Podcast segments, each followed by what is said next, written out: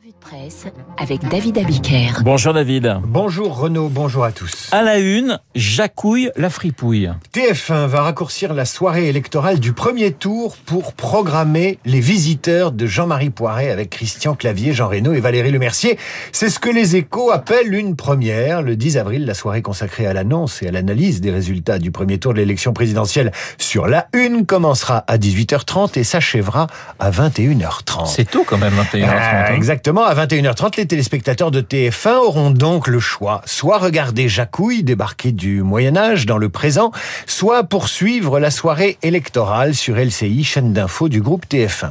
Alors chez TF1, la direction de l'information explique qu'en une heure et demie, on peut donner l'essentiel de l'info politique aux téléspectateurs et que voir les invités de France 2 arriver chez TF1 et inversement pour les mêmes commentaires et avec la même bouille, eh bien, ça n'a pas grand intérêt. Les chiffres racontent aussi la même histoire. En avril 2020, la diffusion sur TF1 des visiteurs a rassemblé 8 millions de téléspectateurs quand le premier tour de la soirée électorale de 2017, commenté, analysé par les spécialistes avec des invités, n'en rassemblait que 5 700 000. Les échos suggèrent une autre explication, alors là on marche sur des œufs, qui serait de la volonté de TF1 d'adapter ses programmes aux désirs du public et des annonceurs. Tout à fait. Le groupe ferait à sa manière pression sur les politiques qui tardent à autoriser la fusion de TF1 et M6.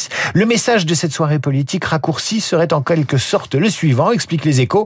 Laissez-nous fusionner ou on arrête de couvrir la politique à bon entendeur. Après euh, les visiteurs sur TF1, Joe Biden, visiteur à Bruxelles. Si Jacouille est rattrapé par le futur, Joe Biden, lui, est rattrapé par l'Europe. L'Ukraine contraint Biden et les États-Unis à revenir vers l'Europe, titre Le Figaro. Et comme l'explique Philippe Gély dans son édito du jour dans le quotidien, un sommet extraordinaire de l'OTAN va discuter aujourd'hui de la réponse potentielle de l'OTAN en cas de recours de l'arme nucléaire par la Russie. Et la question est résumée par l'hebdo le 1 avec un titre et un dessin. Le dessin, c'est Poutine qui, à la place du pif, à la place du nez, a une ogive nucléaire. Et la question est librement inspirée d'un ouvrage de Lénine paru en 1902, que faire? Et Philippe Gély explique en substance que Biden a une grosse pression sur les épaules. Poutine brûle de tester la solidarité de l'OTAN dont il doute depuis longtemps. Au scepticisme de Philippe Gély sur la volonté et la capacité des États-Unis d'offrir aux Européens autre chose que des tapes dans le dos et des encouragements, Alexandra Schwartzbrod dans Libération estime que Poutine n'a pas vu venir la solidarité européenne. Il n'y a pas cru. Et les États-Unis qui se repliaient sur eux-mêmes ont compris que leur sort était lié à celui de l'Europe.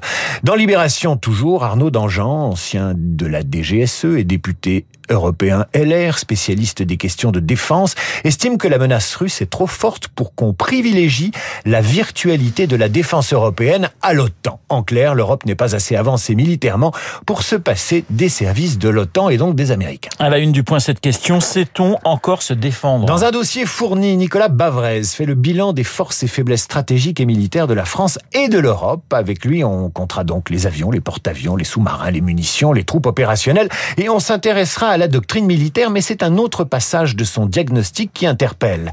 Le réarmement, écrit-il, ne peut être seulement militaire, il doit être aussi économique, politique et civique. La guerre de haute intensité oblige à sécuriser l'économie, l'innovation, les approvisionnements, elle engage toute la société, entreprises, citoyens, collectivités. L'issue de cette guerre, conclut-il, ne dépend pas seulement des forces armées, mais de l'engagement de chacun.